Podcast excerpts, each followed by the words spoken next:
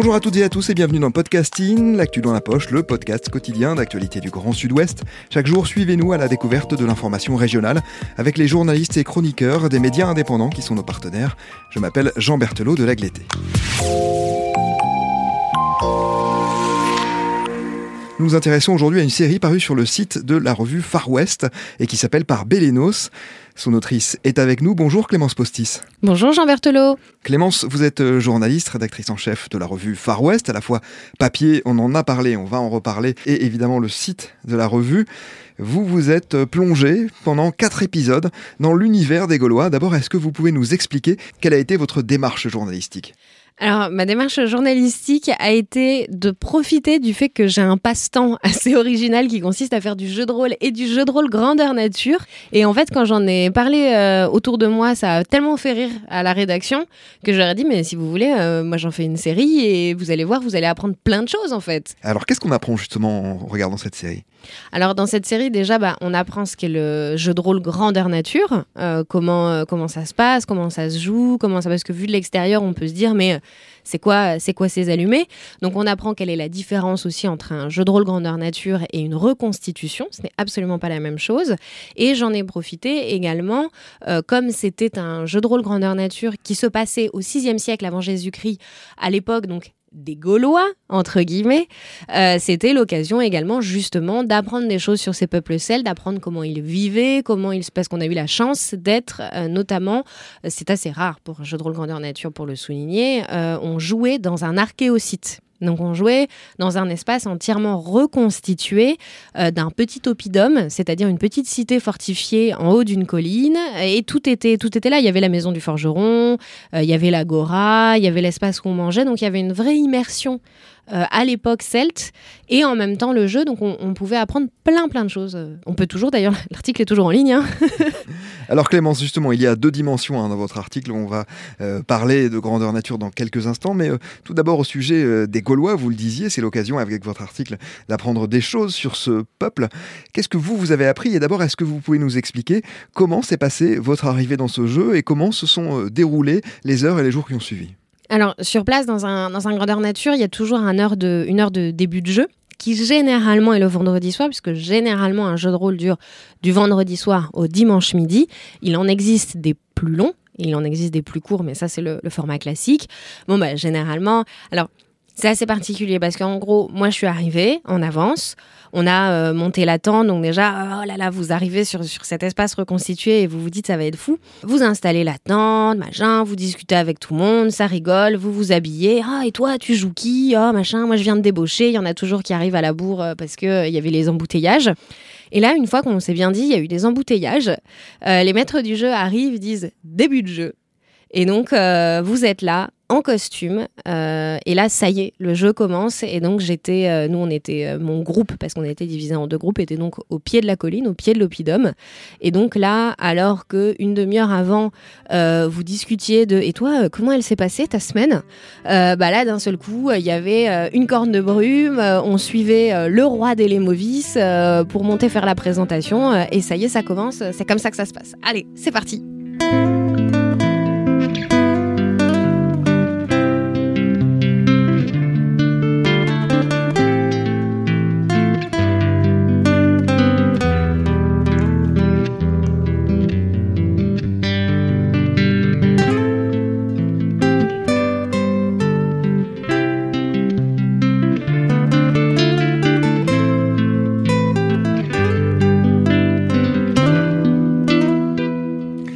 Avez appris lors de ce qui n'est donc pas une reconstitution, hein, mais ce jeu grandeur nature Il y a des choses que j'ai appris pendant le jeu sur, euh, sur le peuple gaulois, notamment grâce à cet archéosite qui donc est en Charente, euh, qui est l'archéosite de Coriobona. Euh, donc ça m'a permis d'apprendre en fait déjà à quoi ça ressemblait. donc déjà qu'on mangeait très près du sol, assis très près du sol, qu'il y avait cet espace de vie où on se réunissait, où il y avait voilà, il y avait j'ai appris des choses sur visuellement comment ça se passe. Parce qu'en plus, il y avait donc euh, des, boucliers, parce que c'est un archéosite où en temps normal, quand vous y allez, le village est habité euh, par des, hum, des personnes qui font euh, le forgeron et qui vous montrent comment on faisait. Donc il y a des choses que visuellement j'ai appris. Euh, après, sur qu'est-ce que j'ai appris sur les Gaulois en eux-mêmes, pas grand-chose, donc c'était un univers fantastique. Alors si j'ai appris à cette occasion-là qu'en fait les Gaulois ça voulait rien dire puisque donc moi je jouais dans le groupe des Lémovis qui allaient visiter les bituriges, c'était des mots que je n'avais jamais entendus. Donc j'ai découvert cette multiplicité euh, de tribu, ce serait pas le bon mot, mais de peuple en fait, de, de, nation quasiment, euh, qui très disparate. Euh, après, c'était un univers fantastique. Je ne vous cache pas que euh, il y avait de la magie, il y avait des spectres et des monstres qui sortaient de la forêt. Je ne pense pas que ça se passait comme ça au 6 siècle avant Jésus-Christ, ou alors j'ai raté des trucs. En tout cas, ça vous a amené à vous interroger. D'ailleurs, l'un de ces épisodes est le reflet de cette interrogation sur l'existence même des Gaulois. C'est ça? Est-ce que les Gaulois ont existé vraiment? Eh ben même pas. Alors c'est vrai que je m'en doutais un peu parce que j'ai fait ce GN, euh, je crois juste avant justement qu'il y ait cette euh, polémique qui était arrivée où justement ça s'est un peu euh, démocratisé. Le fait que les Gaulois n'existent pas. Les Gaulois, ça ne veut rien dire. C'est vachement pratique quand on en parle. quand on parle du GN notamment là, c'est pratique de dire j'ai fait un GN. étant le grandeur nature bien sûr.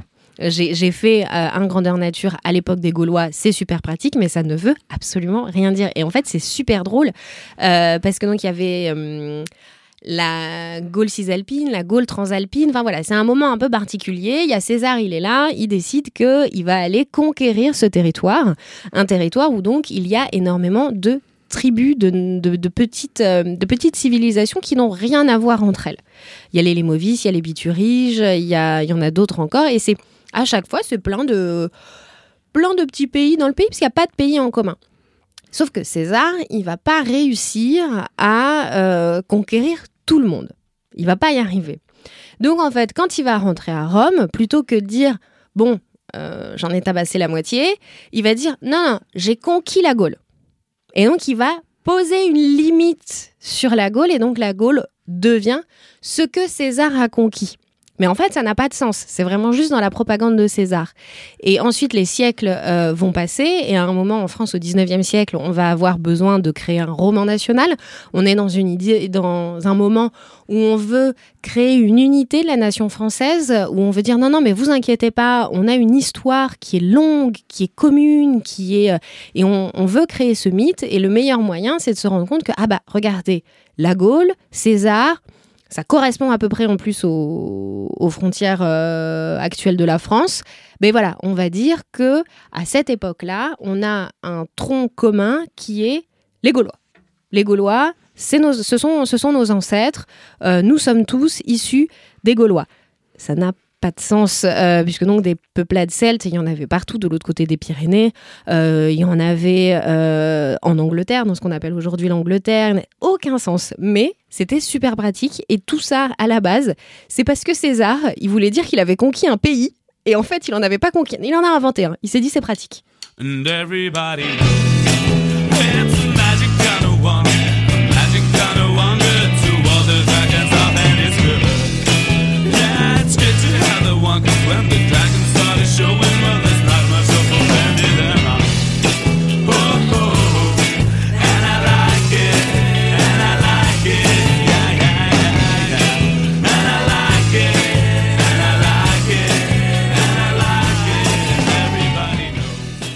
Eh bien, on, l'aura compris, hein, on découvre et on apprend des choses en lisant votre papier sur les Gaulois. Mais le deuxième aspect, c'est de faire découvrir ces grandeurs nature dont vous nous parlez. Quels sont les, avantages? Pour quelles raisons euh, certains d'entre vous, vous tournez-vous vers ces grandeurs nature? Bah, Généralement, alors Généralement, c'est pas le cas pour tout le monde. Ça part d'un premier attrait qui est celui du jeu de rôle papier. Le jeu de rôle papier, on peut le voir dans certaines séries télévisées populaires comme euh, Stranger Things par exemple.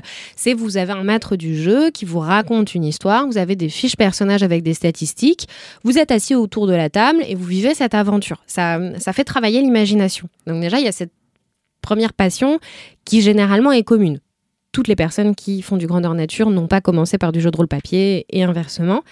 Le jeu de rôle grandeur nature, c'est la même chose, mais en vrai. Euh, c'est-à-dire qu'il faut arriver avec ses habits, avec son campement, avec son et c'est une immersion en fait qui est continue pendant toute la durée du jeu. Et justement, autour de ce feuilleton-là, moi j'étais allée interroger en fait une psychologue spécialisée justement dans le jeu. Et c'est ce qu'on appelle le jeu symbolique. Le jeu symbolique, c'est quelque chose qu'on fait énormément quand on est enfant. C'est dire, bah voilà, euh, moi je fais le policier, toi tu fais les voleurs, euh, toi tu fais euh, le cow-boy, moi je fais les indiens. Ça, c'est du jeu symbolique et c'est extrêmement bénéfique pour les enfants, pour la construction psychologique, pour agrandir l'imagination. Et en fait, l'imagination sert énormément plus tard dans la vie. Quand on est adulte, ça, ça disparaît. Parce que de toute façon, quand on est adulte, le jeu devient un peu mal vu. C'est de l'oisiveté, faut pas trop le faire. Euh, alors qu'en fait, le jeu symbolique chez l'adulte, mais a énormément de bénéfices euh, émotionnels, psychologiques. Si on veut parler euh, en Startup Nation, ça a aussi des impacts sur la, sur la productivité au travail. Sur vraiment, ça marche très très bien. Le jeu de rôle grandeur nature, c'est ça en fait, c'est du jeu symbolique, mais chez l'adulte. Et ce qu'on va y chercher justement, c'est cette immersion totale. C'est un amusement qui est en plus hors complètement. Là, vous déconnectez. Vous déconnectez complètement. C'est euh, voilà, il y en a certaines personnes préféreraient partir faire des retraites yoga ou des.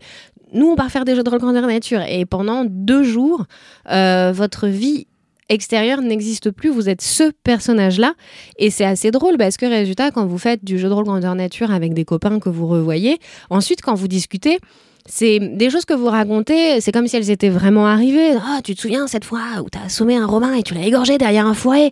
Oh là là Bon, en fait, il a égorgé personne, c'est juste que, justement, pour pas se faire mal, il y a des règles quand même. Euh, il a tapé sur l'épaule de quelqu'un euh, en arrivant par derrière, il lui a dit assommer, le mec a simulé l'évanouissement, il, il a passé sa dague en mousse, il a dit égorgé, bon bah voilà, il était mort. C'est tout, mais c'est... Ça ce côté-là, oui, d'amusement euh, total. C'est un amusement total et très décomplexé poilu, barbu, vêtu de peau de bête, il bravait la tempête. Tu le, tu l'as, c'était la loi des Gaulois. Il prenait la route pour chasser le mammouth et courir le guilledou. Il coupait le gui, mais à propos où, où coupait-il donc le ou?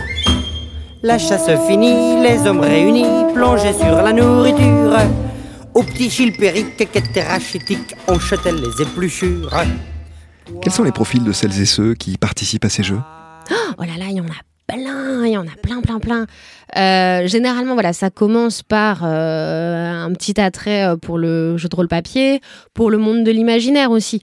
si vous êtes quelqu'un qui, par exemple, vous aimez lire, mais vous n'aimez lire que de la littérature blanche, jamais de récits de fantastique, fantasy, science-fiction. Voilà, c'est hum, à chaque fois il y a des exceptions, hein, bien sûr, mais il y a, ce petit côté-là, ce petit attrait euh, pour les mondes euh, fantastiques. Après, moi, vraiment, j'ai croisé, euh, j'ai croisé de tout et de tout le monde parce que, en fait, il y a plein de gènes différents. moi, par exemple, j'aime pas beaucoup ce qu'on appelle les gènes médiévaux fantastiques. voilà, moi, c'est le genre de choses que j'aime pas trop. Vous allez avoir des jeux de rôle qui sont plus guerriers. Donc, dans le sens où il y a il y a déjà un petit profil pour les gens qui aiment jouer au jeu de rôle grandeur nature. Donc, c'est des gens qui aiment euh, s'évader, imaginer, euh, qui sont peut-être moins euh, cartésiens que la moyenne, mais dans le sens où voilà, vous pouvez lire, si, vous lisez que du Delphine de Vigan, ça va être plus compliqué.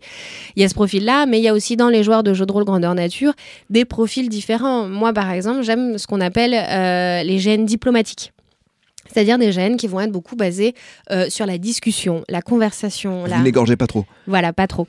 Euh, je fais très très peu de gènes guerriers.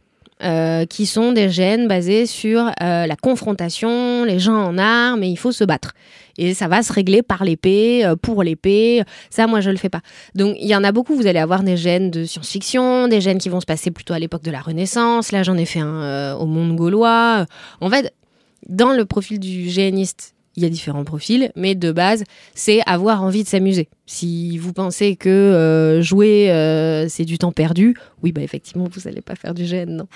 Clémence, une dernière question un peu plus euh, personnelle. Quels sont les avantages et les inconvénients? À parler de quelque chose qui est une passion, et on l'entend dans votre voix, dans le cadre de son travail journalistique alors, les avantages, c'est déjà le plaisir de faire découvrir, de faire découvrir quelque chose et de montrer que c'est marrant en fait. là où effectivement, de prime abord, on se dit mais qu'est-ce que tu vas faire ce week-end? Il y a le, voilà, il y, y a, ce plaisir là. Il y, y, avait, il y avait aussi le, le plaisir de démocratiser ça un peu parce que souvent les gens, euh, il peut y avoir des préjugés, se dire bon bah c'est des c'est des pauvres gens quoi. C'est des pauvres gens qui fuient la réalité, euh, c'est des gros nazes, euh, alors que pas du tout. non, non, on est, des gens très normaux, comme tout le monde. on a des vies très sympas, mais c'est juste qu'on aime bien faire ça. Euh, donc là-dessus, il y avait un, vrai plaisir parce que, en plus, résultat, je pouvais faire des blagues, je pouvais raconter ce que j'avais vu. Et puis, c'était marrant parce que c'était à la fois du travail de journalisme et à la fois du travail de fiction. Parce qu'il faut bien raconter euh, quand la bête euh, surgit de la forêt au milieu des flambeaux. Donc, il y avait, il y avait ce truc-là. l'inconvénient, c'est que on voudrait tout raconter en fait. On voudrait, euh, on voudrait pouvoir tout raconter, tous les détails, tout donner. Sauf qu'en fait, des fois, bah, c'est pas compréhensible en fait. On va pas commencer à dire ah bah attends là il avait 5 points de charisme donc il a pu faire ça. Non, faut pas faut pas rentrer trop dans les dans les détails et c'est vrai que là c'est pas facile parce qu'il y a des choses qui semblent évidentes et qu'on est obligé d'expliquer. Moi par exemple, j'emploie voilà depuis le début de cet entretien euh, avec beaucoup de facilité le mot GN qui n'évoque rien à personne. Grandeur nature à la limite déjà c'est un peu plus clair. Donc ça ce serait un inconvénient. MB, Clémence Postix, merci beaucoup hein, pour cette expérience chez les Gaulois. Je rappelle qu'on peut retrouver votre feuilleton par Bellenos. On mettra évidemment euh, le lien. Ce sont euh, quatre articles, quatre épisodes pour en apprendre plus sur ce peuple qui donc n'existe pas, on l'aura bien compris, mais aussi sur les GN, les grandeurs nature donc que vous nous avez fait euh, découvrir, partager à cette occasion. C'est la fin de cet épisode de podcasting. Rédaction en chef Anne-Charlotte Delange, production Juliette Brosseau, Juliette Chénion, Clara Etchari, Myrène Garaïco-Echea, Mathilde Leuil et Marion Ruot. Iconographie Magali Marico, programmation musicale Gabriel Taïeb et réalisation Olivier Si vous aimez Podcasting, le podcast quotidien d'actualité du Grand Sud-Ouest, n'hésitez pas à vous abonner, à liker et à partager nos publications. Retrouvez-nous chaque jour à 16h30 sur notre site et sur nos réseaux sociaux, ainsi que sur ceux des médias indépendants de la région qui sont nos partenaires. Retrouvez-nous aussi sur toutes les plateformes d'écoute, dont Spotify, Deezer, Apple Podcast ou Google Podcast. Podcasting, c'est l'actu dans la poche.